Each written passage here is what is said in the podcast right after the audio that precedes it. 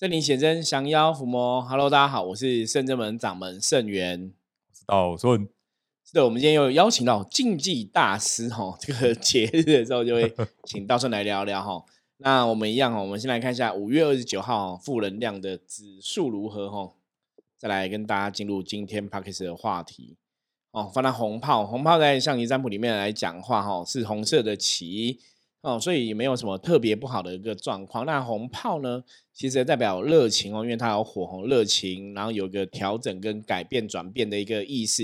所以在今天哈呃负能量指数看起来并没有太大的一个负能量的状况，会影响到我们的状况哈。最主要是自己哈，一样哈，我们之前讲说红炮你要拿出你的热情跟别人相处。那有些状况哦，如果你有一些适度的调整哦，可能让今天的状况更好。比方说跟人讲讲话的模式，或是办公桌椅的调整哦，一些小的调整哦，改变哦，都会对你今天运势来讲会蛮不错的哦。好，那我们今天哦，要请道顺来跟我们分享的哦，我想大家如果有听过之前的节目，就知道哦，同龄人看世界这个 p a c k a g e 的道顺是竞技大师。只要是有关节的经济，我们就找他来好好聊一聊哈。那因为刚好最近哈端午节要到了哈，那端午节在圣正门来讲哈，算是一个蛮重要的日子哈。那端午节这一天的由来，待会我们还是会来跟大家哈 repeat 一下哈，重新再介绍一下哈。对，我们也忘记说去年没有讲到啦，不过没有关系哈，新的朋友可可以再听哈。搞不好每年我们都会有个新的想法出现这样子。那我们在今年端午节，我们有举办一个。伏魔朗读区域的平安法会，吼，有个这个法会在端午节的时候举办。那法会参加一个人是六百六十块钱哦，你还可以得到一个哦朗读区的小香包，还有一包哦我们的开运茶包，吼。那详细的部分大家可以看链接，吼。那最主要什么？端午节要办这种伏魔朗读区域，吼，这就要讲到端午节的由来，吼。道生知道端午节由来是什么吗？端午节不是屈原。对，一般一般吼，一般大家都觉得端午节原来是跟那个哈战国时期哦楚国爱国诗人屈原哦，因为那时候他就是没有得到皇上的重用吼，然后就是也心情不好，然后可能还被误会一些事情，所以他就相传就跳河跳这个汨罗江吼。这个小时候我们应该读书都有读过，对哦。那跳河之后，那因为。说法是说怕那个鱼啊，然后虾会去吃它尸体，所以就是包肉粽哦，丢在那个江里面哦。然后划龙舟是因为说要用划这个龙舟哦，然后去去丢那个肉粽下去哦。不是找尸体吗？啊，我我听说是找对啊，就是希望不要让它被被那个嘛被鱼虾吃掉哦。都道理其实都是一样的哦。那这是一般哦常见的说法，这是美好的传说。对对对。美好传说，为什么美好传说什么歌都唱？好，那其实端午节哈有个重点哦，有个重点就是因为端午节是发生在农历五月的时候哈，农历五月基本上在以节气来讲是属于夏天啊。对，那夏天的部分呢，哈，夏天部分像以前那个哦佛教的修行人哈，就那个节下安居的活动哦，因为夏天就是有一个最大的状况就是蚊虫会。变多，所以夏天通常就是避暑哈，然后避这些蚊虫。那为什么要避这些蚊虫？因为蚊虫就会带来一些所谓的瘟疫啊，哈，我们讲这些病毒就会产生。所以端午节在古时候来讲，哈，它是一个驱除瘟疫的日子。那在台湾，哈，台湾讲送瘟神嘛，哈，送瘟神大家应该比较知道，就是五府千岁。啊，对对，王爷的信仰就是这个哈瘟神哈五瘟神的一个概念哦，传统五瘟神概念。所以因为端午节是一个驱除哈瘟疫的一个日子哈，所以我们圣人们就在端午节这一天举办了这个伏魔朗读区域哦，就希望把这个瘟疫啊哈给送走哈，然后把这些负能量给转化掉。因为最重要的是，我们常常讲正能量、负能量嘛，吼。那因为我们圣人们的专业是在降服这些负能量的部分，吼。那古时候人也是认为，吼，这个除了端午节，因为这个蚊虫会带来一些病毒疾病之外，吼，有些时候一些不好的能量，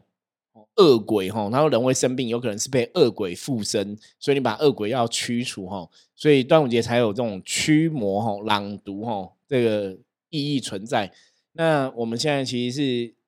这个肺炎的病毒影响嘛，对哦，新冠肺炎的病毒影响，这这个在古时候来讲也算是瘟疫的一种哦。所以，我们这一天哦，在端午节这天，我们就有这样一个朗伏魔朗读区的一个法会哦，一个人只要六百六十块，那就希望祈求众神的加持哦，把这个瘟疫、把这些不好的状况给送远离你哦，让你这个个人不会受到这些瘟疫的影响哦，大概是这样的状况。那端午节其实还有一个重要的事情，吃肉粽，呃，吃肉粽我们刚刚讲过了嘛，我们要讲端午节、啊做香包，对对，香包也是因为香包它里面弄那些香粉哦，它本身也是有那种就是驱除瘟疫的那个作用，驱除病毒、驱除蚊虫的那个香味，它有那个作用哦。有一个就是家家户户都要挂什么？挂香包吗？不是香包啦，那个 端芒草吗？对，哦，一般现在讲是讲那个香草，就是菖蒲、菖蒲、菖蒲、菖蒲跟艾草吼。其实那个道顺家有挂过吗？应该会挂，传统都会挂。现在都不会挂了，现在几乎都。其实我觉得大家哈，就算你现在这个习俗没有挂的这个习俗哦，建议大家还还是可以去挂一下挂一下，还是挂一下哦。因为我们讲说能量的角度有外能量、内能量嘛，那外能量就是受到这个风俗民情习惯的影响，所以在这个节，它既然讲了你挂菖蒲或艾草在门口，代表是那个可以驱除不好的一个意涵吼，所以你挂还是会得到加持。那像我的话，因为我们一般不是只是对，当然我们是宗教人士啦，那我们对这些民间信仰基本上是有一定的相信。我们也知道这个是一个能量的连接吼，能量连接其实有就是所谓来讲，它就是借力使力。嗯你去配合这些民俗的状况做一些事情，也是可以得到它那种驱毒，然后驱毒哈，然后朗逸的这些状况哦，还是可以对我们的一些，比方说消灾祈福啊，哈，得到神明的庇佑加持，然后可以让这些瘟疫啊、瘟神不要靠近哦，还是有这样的一个作用存在就对了。哎，可是因为现在好像很少看到有人挂艾草，我印象中小时候挂艾草好像要三点以前，一一般来讲，都是早一点挂比较好啦。其实通常不要超过三点对，应该讲说，其实早上就要挂了。啊。对就你可以端午节当天早上就挂好。那你如果不想要去买哪里买这种什么菖蒲、艾草这些东西哦，去菜奇亚购物啊，好像外面拔一拔也可以啊。不一样不一样，那还是有不一样的吼。因为最主要菖蒲跟艾草的部分哦，通常因为菖蒲它那个长，它会像长就是长长的，像一把剑一样哦，所以古时候觉得那个可以斩除、斩除、斩妖除邪，然后。那最主要是因为它们是有一些气味，这些气味就是会有驱虫的一个作用，所以就被引申成说可以驱除这些哦瘟疫跟负能量哦。所以基本上来讲，你如果这天要挂的时候，你真的可以知道，比方你可能五月四号就去买，不要对农历五月号。其实一般的传统市场哦，传统市场应该都会都会有啦，都会有人在卖包成一个很像有握把，上面很像剑这样子。对对对对对，所以大家去买应该会有啊，就挂在家里的门口吼，就还是有它的一个作用。那一般像端午节来讲，其实像我们会做吼，就是中午的时候吼，中午的时候，一般中午就是大家几个活动要做。嗯，中午就是第一个立蛋，啊，立蛋立立蛋哈，中午立蛋，然后再来就是接哈，宗教人才会做一个事情，大家今天自己很重要，要学会这个，这叫接午时水。啊，对对哦对，古古时候午时水是说你端午节的正中午去取那个，因为以前的水都是什么地下水，然后井里有水嘛，所以以前的说法是说你去取那个井的水就是五十水，哈，五十取的水叫五十水。那现在的做法比较不一样，像你要去取五十水比较难。那我们最主要是用五十的这个时候，天地那个阳气是比较旺旺盛的哈，在这个端午节这一天，所以我们会呢用圣人们的做法，然后跟大家来分享哈，不藏私的分享。就是你把那个可以买矿泉水吼，放在阳光下晒，哦，在午时的时候放在阳光下那晒吼。打开吗？对，打开可能会比较好。对哦哈，就是接这个天地的阳气。那当然我们会请神明加持跟施法，让它真的变成比较好的一个午时水的概念吼。那传统来讲，是因为五十水是一个具有阳性能量的水，所以它是可以驱魔辟邪吼。那甚至有的我们刚刚讲嘛，一个人会生病，可能是体内有阿飘、有负能量哦，所以午时水是有阳气的，所以你把午时水给这个人病人喝，可能也对治病相传啊，古时候相传治病有关系。那之前我们有看过一部电影，它也是有拿午时水，它是拿来驱魔用的吼。其实那个逻辑是可以合的这样子吼，所以午时水也有它这样的一个作用。所以我们刚刚讲中午的时候，就是你要立蛋嘛，然后然后你可能要擦艾草跟菖蒲，然后你要接五池水，然后还有一个就是中午的时候可以洗澡啊，因为也是取这个中午十水的概念，是沐浴，把一些不好东西洗掉。印象中小时候还中午洗澡还会那个洗澡水里还有艾草，哎，对。就是你可以把艾草丢进去，或者说哦菖蒲，就是把它丢在里面一起和着一起洗。对，哦，等于是去除晦气。那一般像我们我自己我们家里的传统，我们以前是除夕的时候会洗艾草。除夕。对，就除夕那一天就除旧布新嘛。哈，其实那个含义大概也是这样，就是把一些不好的旧的晦气，在今哦要过年准备过年了，把晦气给留在去年。对对对对，然后迎接新的一年哦，含义上都来讲都还蛮不错的。所以如果大家我们刚刚讲。顺着端午节做一些端午节符合习俗的这些驱除病毒、驱除瘟疫的事情，基本上算是蛮好的一个事情哦。所以大家这天哦，端午节这天的确是可以做这些东西配合习俗。那当然说，如果你你说我就是不会做啊，我也不想要去买哪里买菖蒲艾草，我也没有去逛传统市场，我也不知道怎么办。那我要怎么得到这个驱除瘟疫的一个效果跟加持哦？要怎么办？道顺就请。加入我们赖艾特，我们会帮你。请加对，请报名参加我们端午节。我们那个香包还会加持。对对对，我觉得其实还蛮蛮不错的哦。就是我们端午节会有这个伏魔朗读区域的平安法会哦。如果你觉得以上要叫你做什么，你又觉得好麻烦哦，那我要怎么得到这个驱除瘟疫的状况？就参加我们法会比较简单，一个人只要六百六十块哦。那最主要是我们还会寄一个香包给你，那是算人头。比方说你一个人参加就可以得到一个香包哦。我们寄香包给你，我其实我觉得香包还蛮不错。他说你小时候有加加持那个香包，对，第一个就是会加持，第二个它里面真的会放那种传统的香粉哦，不是不是现代。其实大家如果有看过那种香包吼，传统香粉跟现代不太一样，它会有一个粉粉的味道。对，那个味道是蛮好闻的吼，其实真的蛮好闻。你你小时候有做过香包吗？有啊，自己小时候做过香包，自己缝，然后还有绑过那个艾草。哦，现在都没有了，现在都都没。其实我小时候。很喜欢做香包，我还自己，我也是跟你一样，我们自己缝。这可能是呢，我们都是有狮子座男，呃，狮子座男的浪漫。对，哦，就缝一个，比如说老虎，有没有？对，香包其实蛮有趣，因为以前都会有那种固定做。那当然比较怂，就是只缝一个形状，可能圆形、方形什么之类。后来其实后来商人我觉得很厉害，都是做他们会做好，你就只要一组给你啊。对对对对对，材料也给你啊，没有错哦。那就是一些东西，你就是把它。缝起来，然后把香粉丢进去。一般传统香粉就可能会有什么白枝、丁香等等哦。对对对，所以它就会有驱蚊避秽的一个功效。那其实我小时候闻的那种香，跟我们现在深圳门做的香包香粉是是一样一样的，有粉有一个粉粉的味道。对，因为我们是去那个传统的中药行买的。哦，那我真的觉得深圳门神很厉害，会庇佑我们，庇佑大家。你知道什么吗？因为那个香粉就是某年某月某一天。我就莫名走到一个中药店，那时候在士林华林街那边，嗯，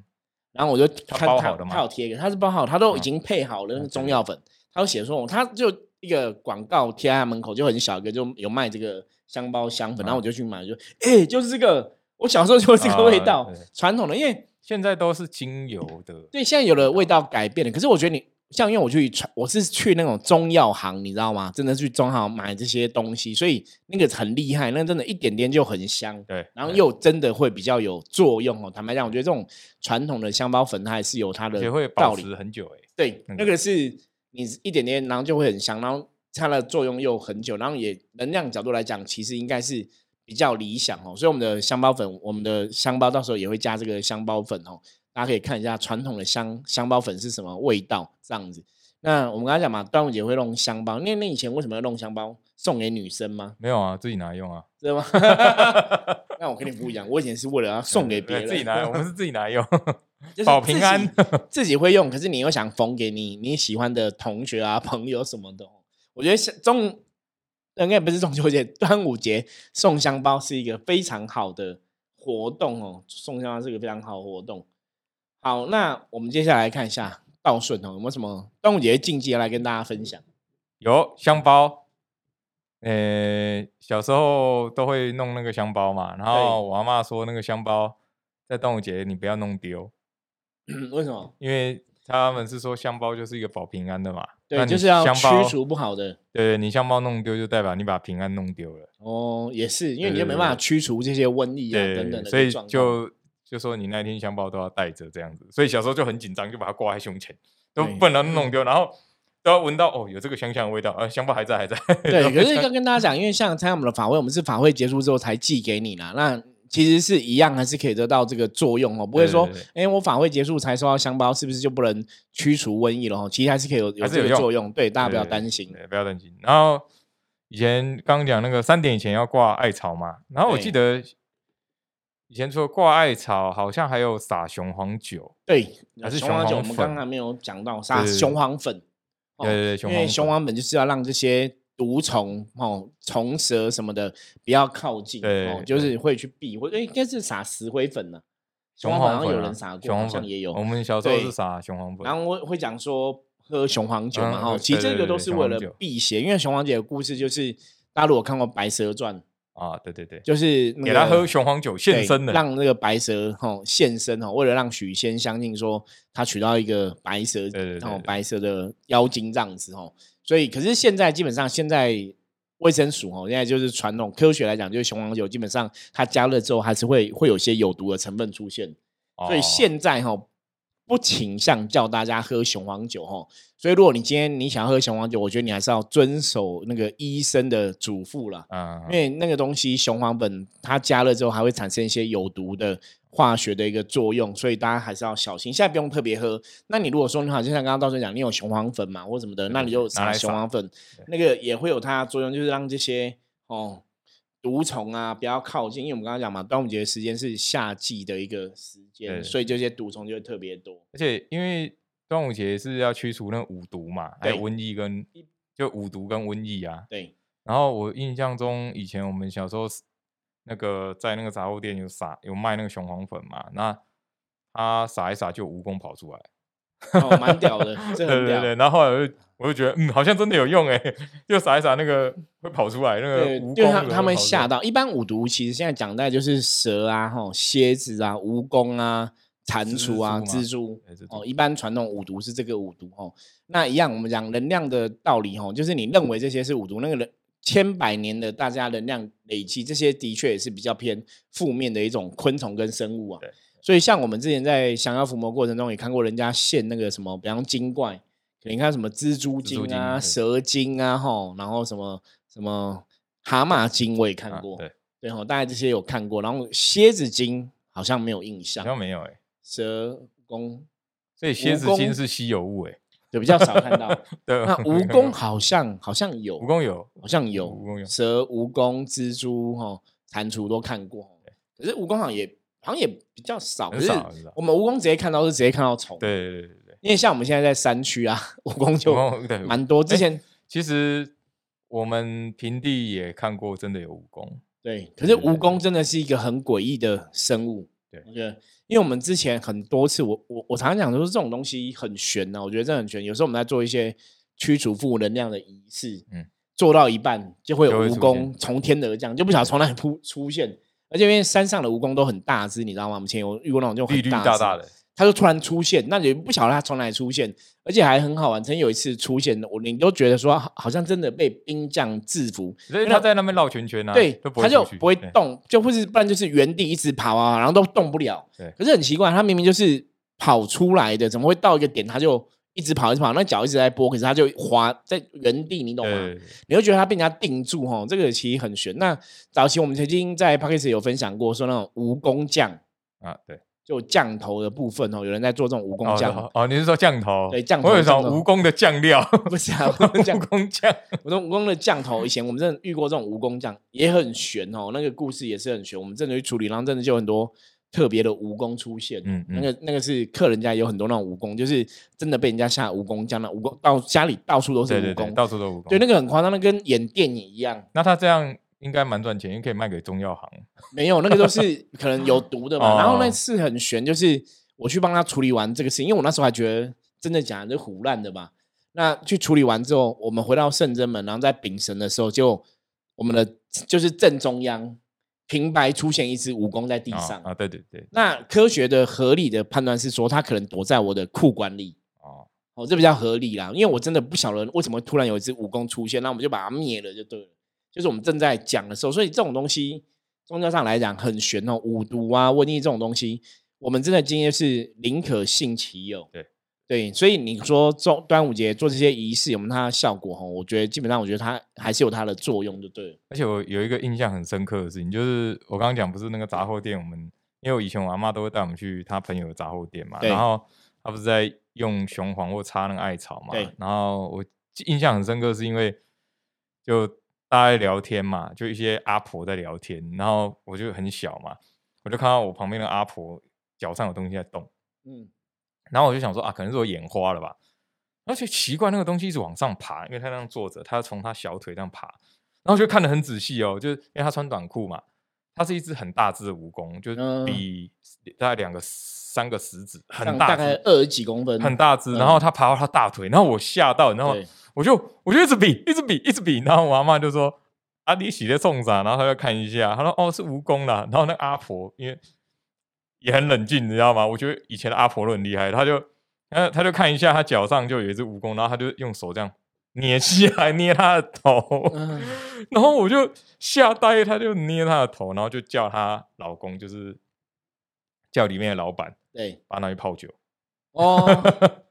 传统的，我觉得那就是以前传统过大家农村妇女的确会这样子，就是